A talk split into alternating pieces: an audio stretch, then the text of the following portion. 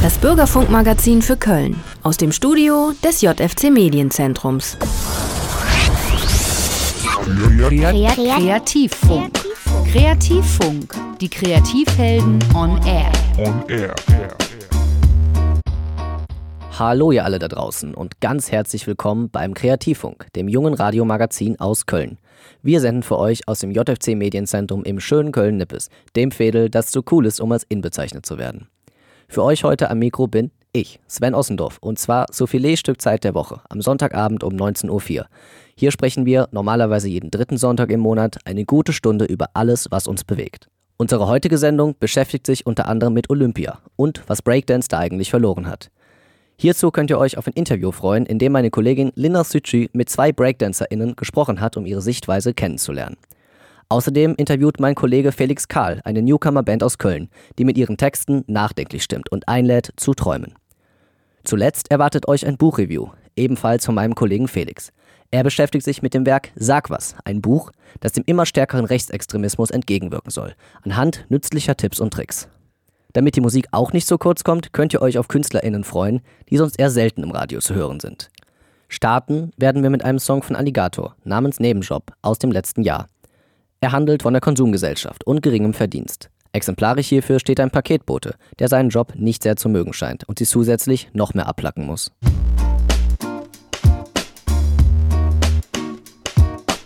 Das war Alligator mit Nebenjob. Mit der Musik war es das aber noch lange nicht.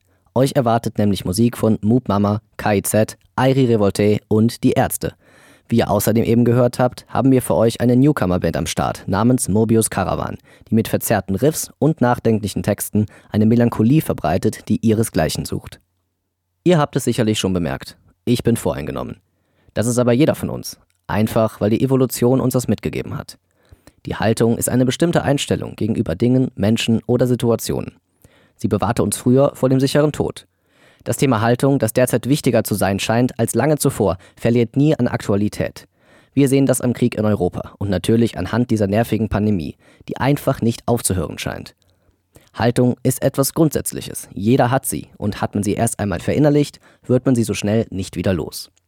Denn niemand hat eine bestimmte Haltung, weil die Person damit geboren wurde. Haltung ist etwas, was durch die Eltern, Freundinnen, Schule und den Staat entsteht. Es ist alles eine Frage der Konditionierung, nichts weiter. Doch wo fängt Haltung an und wo hört Meinung eigentlich auf? Ist es schon eine Haltung, wenn ich sage, dass Nippes es gar nicht nötig hat, sich selbst als cool und angesagt zu inszenieren, weil es eh schon überrannt wird? Oder ist das nur Meinung? Und wenn ja, wo unterscheiden sich dann Meinung und Haltung voneinander? Sind sie überhaupt miteinander vergleichbar oder ist Haltung viel stärker ein Teil von uns als eine Meinung? Ich denke, äh, dass eine Meinung zu haben etwas ist, was sich durch den nächsten Tweet, Zeitungsartikel oder auch einen persönlichen Austausch schnell wieder ändern kann. Eine sich nicht verändernde Meinung ist etwas sehr Kurzlebiges, denn ständig prasseln neue Informationen auf uns ein, die eine 180-Grad-Wende herbeiführen können. Haltung hingegen ist etwas Grundsätzliches, etwas, was fast schon mit der eigenen DNA verglichen werden kann. Es muss erst ein starkes Umdenken stattfinden, damit sich unsere Haltung ändert. Und das geschieht meist nicht durch an uns herangetragene Eindrücke und Informationen. Es muss etwas Einschneidendes sein, was dazu führt. Das kann eine geliebte Person sein, die plötzlich verstirbt zum Beispiel wegen Drogenkonsums oder einer Infektion. Wir hinterfragen dann oft unser exzessives Partyleben oder die Infragestellung der Wissenschaft. Siehe Corona. Hier ist zum Beispiel eine Meinung, wenn ich in der einen Woche finde, die Corona-Regeln könnten ruhig gelockert und in der nächsten, wenn die Zahlen gestiegen sind, wieder verschärft werden. Eine Haltung wäre die Angst vor der Impfung aufgrund möglicher negativer Auswirkungen auf meine Gesundheit. Denn trotz geringen Risikos gehen diese Personen es nicht ein. Dahinter steckt dann aber oft nicht nur die Angst vor der Corona-Spritze, sondern ein generelles Misstrauen gegenüber Staat und Wissenschaft. Natürlich ist Haltung auch politisch und kulturell. Ohne die Überzeugungen des Großteils der Deutschen, dass Deutschland gut als Demokratie aufgestellt ist, wäre Deutschland keine Demokratie. Ohne die Propaganda in Russland hätten viele Russinnen vielleicht ein anderes Bild vom Rest der Welt und dementsprechend eine andere Haltung. Natürlich gibt es noch weitere Formen, wie den Veganismus oder das Boykottieren von Zoos. Als Veganer wäre es meine Haltung, dass es schlecht ist, Tiere zu essen. Und als Tierschützer wäre es mir fern, Tiere irgendwo einzusperren. Haltung kann daher bedeuten, nur für sich diese auszuleben. Oder aber, indem sie öffentlichkeitswirksam ausgeübt wird, wie die Demonstration am Rosenmontag gegen den Ukraine-Krieg. Wir sehen an den ganzen Beispielen, dass Haltung sehr facettenreich ist. Sie bringt uns dazu, bestimmte Dinge zu machen oder sie sein zu lassen, zu glauben oder nicht zu glauben. Und da die Haltung so viele Facetten hat, ist auch noch lange nicht das Ende der Fahnenstange erreicht. Nun folgt ein weiterer Song. Ich als ehemaliger Pfadfinder liebe meine Umwelt und versuche sie deshalb natürlich zu erhalten. Fahrradfahren bringt da viel, auch in Anbetracht der aktuellen Spritpreise. Moop Mama, eine Band aus München, die Brassbob mit Rap vereint, hat diesen Nerv getroffen mit ihrem 2016 erschienenen Song Die Erfindung des Rades, das, wie der Songtitel verrät, ja eigentlich der Ursprung aller Fahrzeuge ist.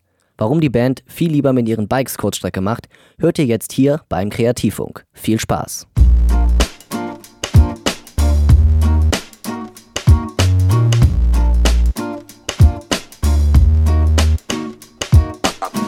Und jetzt zum Sport. Äh, ach nee, da, da waren wir ja gerade. Bleiben wir mal dabei und beschäftigen uns mit Olympia. Denn 2024 feiern BreakdancerInnen bei Olympia in Paris Premiere. Breakdance Olympia? Wird Breakdance etwa olympisch? In der Tat, das wird es oder ist es schon geworden, nämlich 2020. Da fiel die Entscheidung, Breakdance als olympische Disziplin anzuerkennen. BreakdancerInnen bereiten sich also fleißig in Bundeskadern darauf vor. Man könnte meinen, das wäre für jeden ein Gewinn. Und für einige ist es das sicher auch. Für andere allerdings nicht. Denn während die einen sich freuen, endlich eine größere mediale und öffentliche Aufmerksamkeit für ihren Sport zu erhalten, befürchten die anderen einen Verlust der kulturellen Identität ihres Sportes. Breakdance entstand übrigens als Antwort auf die Gewalt der 70er in Manhattan und der Bronx, in New York City. Da es damals eine sehr starke Diskriminierung afroamerikanischer Menschen gab, hatten diese wenige Perspektiven in ihrem Leben. Kriminalität und damit einhergehende Gewalt waren daher an der Tagesordnung. Um dem entgegenzuwirken, wurde der Breakdance erfunden, damit die Jugendlichen eine Perspektive sahen. Breakdance ist mittlerweile längst in allen Teilen der Gesellschaft angekommen. Die Frage ist nur, ob alle Breaker tatsächlich im Bilde sind, was ihre Sportart für Hintergründe hat. Denn schon jetzt scheint sich der Sport in zwei Gruppen zu spalten. Diejenigen, die ihn aufgrund des Lebensgefühls, des Zusammenhalts und der daraus entstehenden Identität ausüben, und dann diejenigen, die ihn nur aufgrund des Sportes ausüben ohne die Hintergründe zu kennen. Die Frage ist daher, wie Breaken zukünftig medial dargestellt wird. Werden die notwendigen Hintergründe geliefert oder beschränkt man sich nur auf den Sport? Welche Nachteile, aber auch Vorteile kann es geben? Und wie ist deren Gewichtung? Lohnt es sich der Vorteile willen oder ist es am Ende so, dass Breakdance nur medial ausgeschlachtet wird, um zu zeigen, dass die jüngeren Generationen verstanden werden? Um das besser beurteilen zu können, hat meine Kollegin Linda Sücci Kati und Kilian, zwei BreakdancerInnen interviewt und sie gefragt, was sie eigentlich von der Entwicklung ihres Sportes halten. Wie fühlt es sich für Sie an? Was für Vorteile oder Nachteile sehen Sie? Welche Befürchtungen haben Sie? Darum geht's im folgenden Interview. Schaut ihr euch Breaking bei der nächsten Olympiade an? Ich würde sagen generell ja, einfach weil ich mich natürlich schon für Breaking interessiere und man ist natürlich auch ein bisschen neugierig, wie jetzt Breaking bei den Olympischen Spielen dann genau aussehen wird. Also in welchem Format Breaking dann dort vertreten sein wird. Ähm, wie machen die die Bewertungen der Tänzer? Also aus reiner Neugier schaue ich mir das an. Und außerdem bewundere ich natürlich die Leute, die eben bei Olympia sind für ihre athletischen ähm, Fähigkeiten, denn es ist natürlich schon cool, was die Tänzerinnen da künstlerisch und athletisch eben leisten können. Was uns besonders interessiert hat, ist, ob Kathi und Kilian eher dafür oder dagegen sind, dass Breaking bei der nächsten Olympiade eine Kategorie wird. Ähm, ja, da habe ich halt die Sorgen, dass bei Olympia so das Tänzerische wegfällt und die Kultur wegfällt und das Feeling. Und das ist für mich eigentlich von Breaking untrennbar. Und viele sagen halt auch, dass es ja dann eigentlich kein Breaking mehr ist, sondern dann nur noch eine Sportart bzw. sportliches Breaking. Manche sehen dazwischen da, da inzwischen sogar schon so eine Separation, was ich halt auch nicht gut finde. Und ja, also zum Beispiel gibt es bestimmte Regeln, die jetzt in der Community entstehen, durch das, dadurch, dass Breaking halt olympisch ist. Also es wird halt noch mehr Konkurrenz jetzt geben, weil auch viele halt gerne nach Olympia gehen wollen, was ich komplett verstehen kann. Ich meine,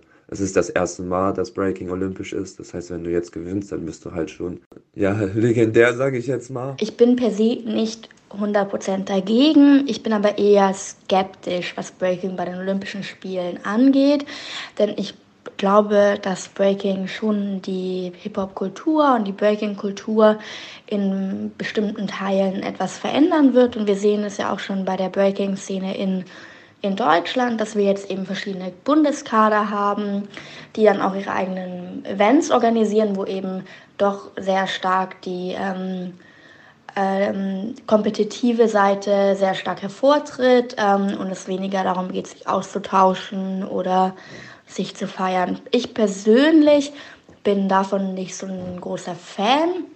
Ich ähm, sehe aber natürlich auch, warum das eben große Chancen für manche gibt. Also ich persönlich ähm, stehe Breaking, Breaking bei den Olympischen Spielen eher skeptisch gegenüber. Dann haben wir uns noch gefragt, wie die beiden das sehen, dass Breaking bei der Institution Olympia jetzt gefördert werden und teilnehmen, welche ja auch nicht ganz unumstritten ist. Jede große Plattform, so wie die Olympischen Spiele, bringt natürlich auch viele Nachteile mit sich ähm, und viele Schattenseiten. Aber so bringen es auch andere Sponsoren oder andere große Plattformen. Also dauer per se, dass man jetzt nicht sagen kann, das ist ähm, gut oder schlecht ähm, sondern dass man da einfach halt abwägen muss sozusagen. Und das ist auch so bei der Einstellung zu Breaking bei den Olympischen Spielen, muss man eben abwägen, wie man dazu selber steht, wie man auch, was man aus dem Tanz gewinnen will oder was man sehen will bei dem Tanz. Ob es einem um die kleinen familiären Events geht oder eben um die großen Events mit den großen Moves. Also man kann natürlich auch beides mögen. Also man kann natürlich auch die Olympischen Spiele mögen und trotzdem Underground Hip-Hop-Events. Also äh, das eine muss das andere nicht ausschließen. Zu guter Letzt wollten wir noch wissen, ob es Pro-Argumente für Olympia gäbe. Für die andere Seite von Breaking bei den Olympischen Spielen ist es natürlich so, dass ich natürlich auch sehe, dass es super gut ist für professionelle Tänzer, für professionelle B-Boys und B-Girls, da sie halt somit mehr finanzielle Sicherheit vielleicht bekommen können. Ähm, Breaking kriegt eine größere Plattform. Breaking ist Teil vom Deutschen Tanzsportverein, dadurch auch. Man hat dadurch mehr Fördermittel zur Verfügung, mehr Trainingsräume. Also im Endeffekt macht es natürlich die Szene auch größer und ist dadurch für viele Leute eben auch eine gute, eine gute Sache und ein Schritt nach vorne. Breaking wird populärer, vielleicht fangen mehr Leute an zu breaken.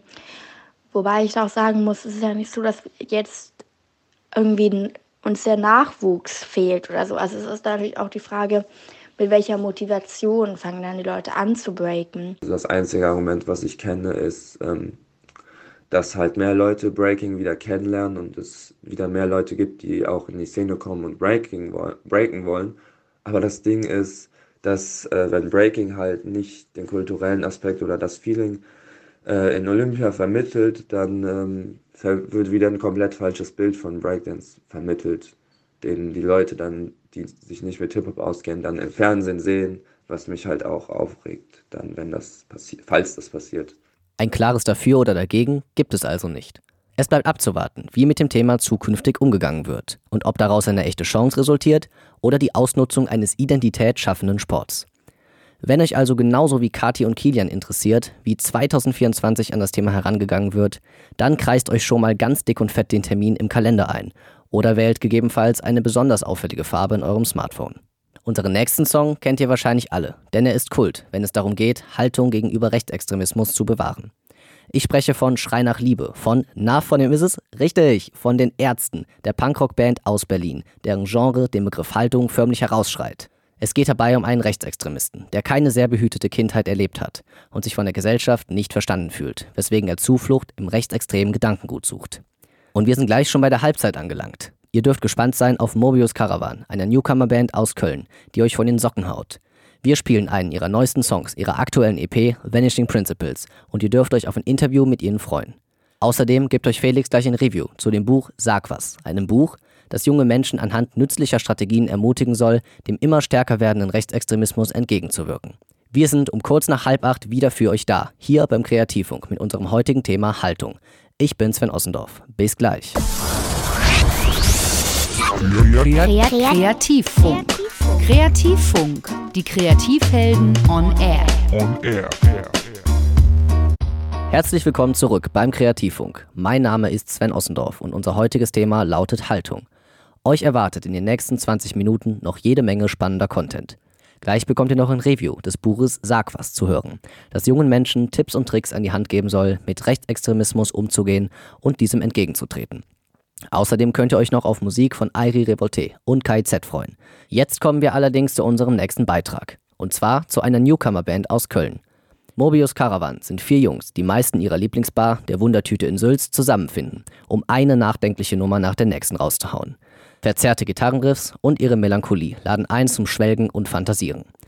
Mittlerweile ist ihre brandneue EP auf dem Markt namens Vanishing Principles, welche vier Kunstwerke beinhaltet, jedes davon auf seine eigene Art und Weise einzigartig. Ihr hört nun Not the Only One, den Song, der auch schon bei YouTube mit dem dazugehörigen Musikvideo Premiere feierte. Danach geht es weiter mit meinem Kollegen Felix Karl, der die vier Jungs interviewt hat.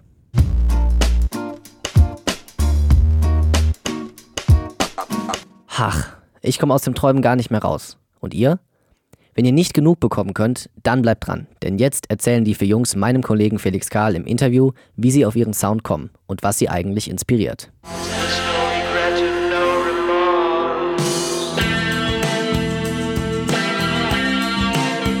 Mobius Caravan, das sind Noel, Jonas, Yannick und Yves. Sie haben gerade ihre erste EP Vanishing Principles herausgebracht und ein sehr schönes Musikvideo dazu. Das haben sie in der Wundertüte gedreht. Genau da sitzen wir auch gerade. Ähm, wir haben gerade unser erstes Bier bestellt. Sie haben ein paar Freunde mitgebracht, die auch um uns herum sitzen. Eine sehr entspannte Atmosphäre auf jeden Fall. Genau, ähm, Warum eigentlich die Wundertüte? Warum hier? Ja, im Grunde genommen kann man sagen, dass für jeden von uns Vieren, äh, glaube ich, die Wundertüte ein sehr besonderer Ort ist, weil wir hier alle schon ähm, vor Jahren angefangen haben, Musik zu machen. Äh, vor allem Yves und Noel auch wirklich mit so ihre ersten Auftritte hatten. Und ähm, über die Jahre kam es auch so, dass Noel angefangen hat, hier zu arbeiten. Noel hat mich dann auch irgendwann hier hingeholt. Seitdem arbeite ich auch hier bis jetzt. Und ähm, es, ist einfach, es ist einfach ein schöner Ort mit coolen Menschen, ähm, die alle gute Musik wertschätzen. Und, und so sind wir auch irgendwie mit der Wundertüte groß geworden. Sehr schön auf jeden Fall hier. Das Musikvideo von My Mentor's Day könnt ihr euch auf YouTube angucken. Ist ein schönes Ding geworden. Wie kam es zu dem Video? Unser Freund Anselm, mit dem wir das Video gedreht haben, der ist Regisseur und hat sich ja um alles gekümmert. Mit dem hat Janik schon, äh, schon ewig, ne, vor ein paar Jahren eigentlich schon immer darüber gesprochen, mal ein Musikvideo zu drehen. Jetzt, wo halt dieses ganze Projekt, die ganze Band irgendwie so ein bisschen handfester geworden ist, ist es dann halt mal dazu gekommen. Also welche Band kriegt schon mit äh, bei so einer Größe wie wir schon mal die Gelegenheit, so professionell und so cool so ein Video zu machen. Und dann hat das äh, so seinen Lauf genommen. Wir sind mega ja. glücklich damit. Sehr cool. Das Video sieht auch wirklich sehr professionell aus, aber ihr sagt es ja gerade, ihr habt mit Freunden zusammen gemacht, alles sehr DIY-Style bei euch. War das bei eurer EP auch so? Wie war da so der Schaffensprozess? Ähm, ja, größtenteils schon. Wir haben, wenn man das so sagen kann, äh, unsere EP in, in diversen Wohnzimmern oder Proberäumen aufgenommen. Das meiste von der EP ist tatsächlich in einem Haus in der Eifel entstanden, was Jonas Opa gehört, wo wir die ähm, Möglichkeit hatten, uns eine Woche da quasi einzuquartieren mit unserem ganzen Stuff. Äh, wir haben da quasi unser eigenes kleines Studio aufgebaut und da dann eine Woche durchgeprobt und komponiert. Aber ansonsten ist viel bei mir zu Hause entstanden, bei Eve, äh, in anderen kleineren Proberäumen und ja, so setzt sich quasi unsere EP zusammen. Also sehr DIY, wie du schon gesagt hast. Mit dem Haus vom Opa hört sich auf jeden Fall paradiesisch an. Ein Traum von jedem Musiker. Das Endprodukt lässt sich auf jeden Fall aussehen. Vanishing Principles, ein sehr schönes Ding geworden. Wenn man bedenkt, dass sie gerade erst am Anfang steht, wirklich sehr, sehr cool. Ich äh, hatte ja schon das äh, große Glück, euch live zu sehen beim äh, Open Deck Konzert bei den Falken letzten Sommer. Also ihr könnt das auf jeden Fall live spielen.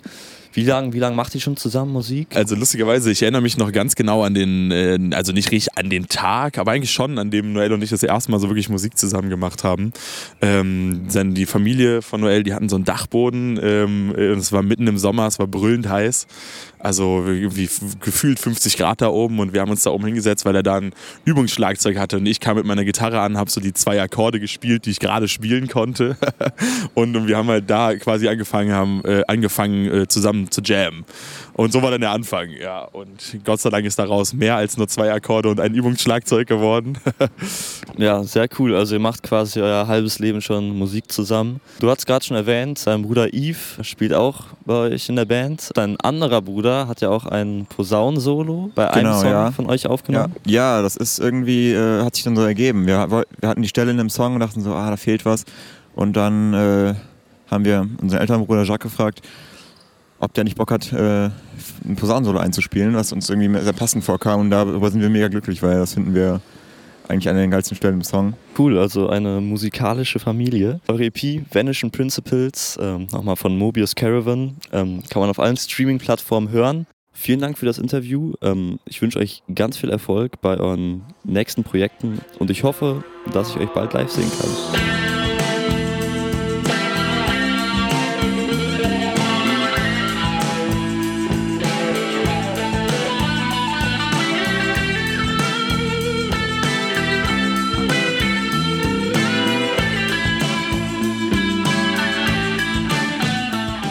Wenn ihr noch mehr von Mobius Caravan hören möchtet, dann könnt ihr das, indem ihr euch die brandneue EP Vanishing Principles gebt. Jetzt folgt aber erstmal noch ein Song von Airi Revolte, einer deutsch-französischen Band mit Einflüssen des Reggae, Dancehall, Hip-Hop, Ska und elektronischer Musik. Sie bestand bis 2017 und brachte größtenteils politische Songs heraus. Der Song Antifaschist bedarf vermutlich keiner weiteren Erklärung, um was es sich handelt. Er beschreibt jedenfalls sehr gut, was Haltung ausmacht.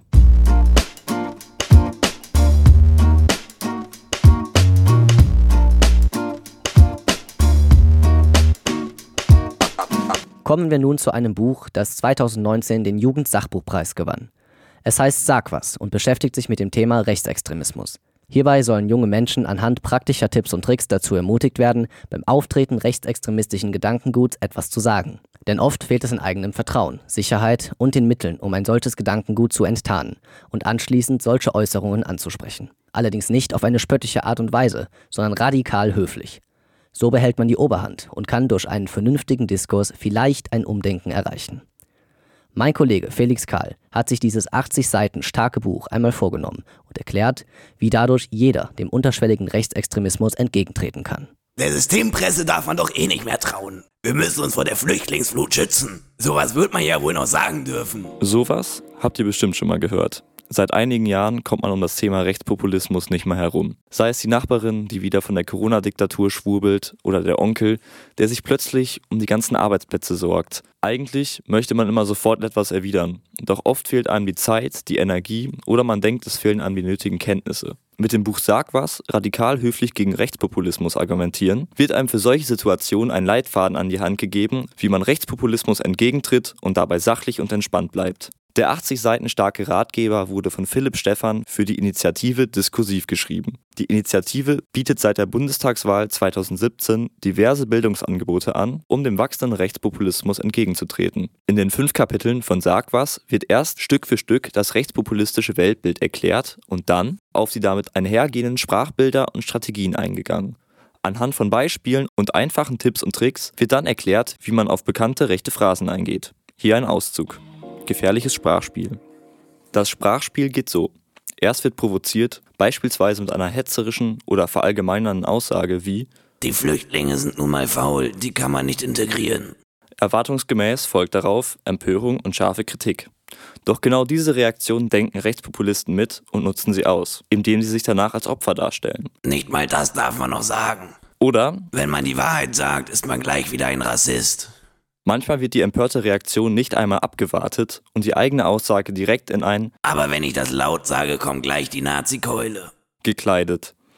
Dieses Sprachspiel, erst provozieren und sich dann als Opfer darstellen, erschwert konstruktive Gespräche in doppelter Hinsicht. Zunächst war ein Teil der Aussage eben provozieren soll, statt zur Lösung beizutragen. Deshalb beinhaltet er Verallgemeinerungen oder rassistische Vorurteile, grenzt benachteiligte Gruppen aus oder hetzt gegen sie. Die Flüchtlinge sind nun mal faul.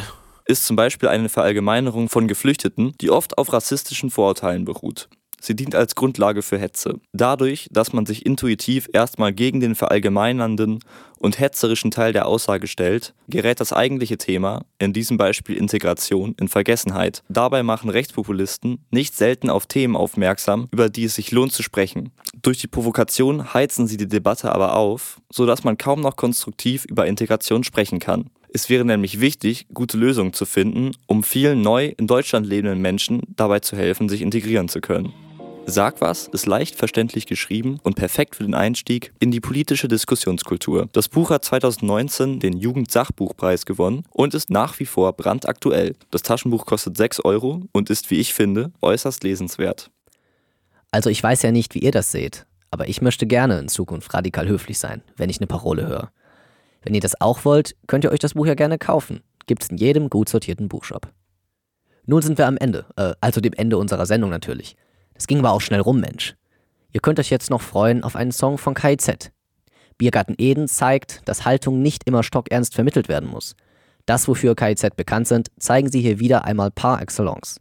Der Song erschien 2011 und parodiert auf urkomische Art und Weise den deutschen Patriotismus, der auch nicht immer ganz frei von Vorurteilen ist. Wir sind Kreativfunk, das junge Radiomagazin aus Köln und heute war unser Thema Haltung. Auf die nächste Sendung freuen könnt ihr euch, wie sonst immer, am dritten Sonntag im Monat. Diesmal wurde sie wegen des FC Köln-Spiels letzte Woche um eine Woche nach hinten verschoben. Die nächste Sendung läuft also am 17. April wieder hier um 20.04 Uhr. Wenn ihr uns bis dahin vermisst, dann geht auf die Seite vom JFC Medienzentrum. Dort findet ihr unter jfc.info slash die-kreativfelden unsere bisherigen Sendungen noch einmal zum Nachhören. Natürlich sind wir auch auf Instagram aktiv. Wir heißen dort ebenfalls die Kreativhelden. Ich verabschiede mich an dieser Stelle. Mein Name ist Sven Ossendorf. Euch noch einen wunderschönen Abend und einen guten Start in die Woche. Bis bald und ciao. Kreativfunk. Kreativfunk.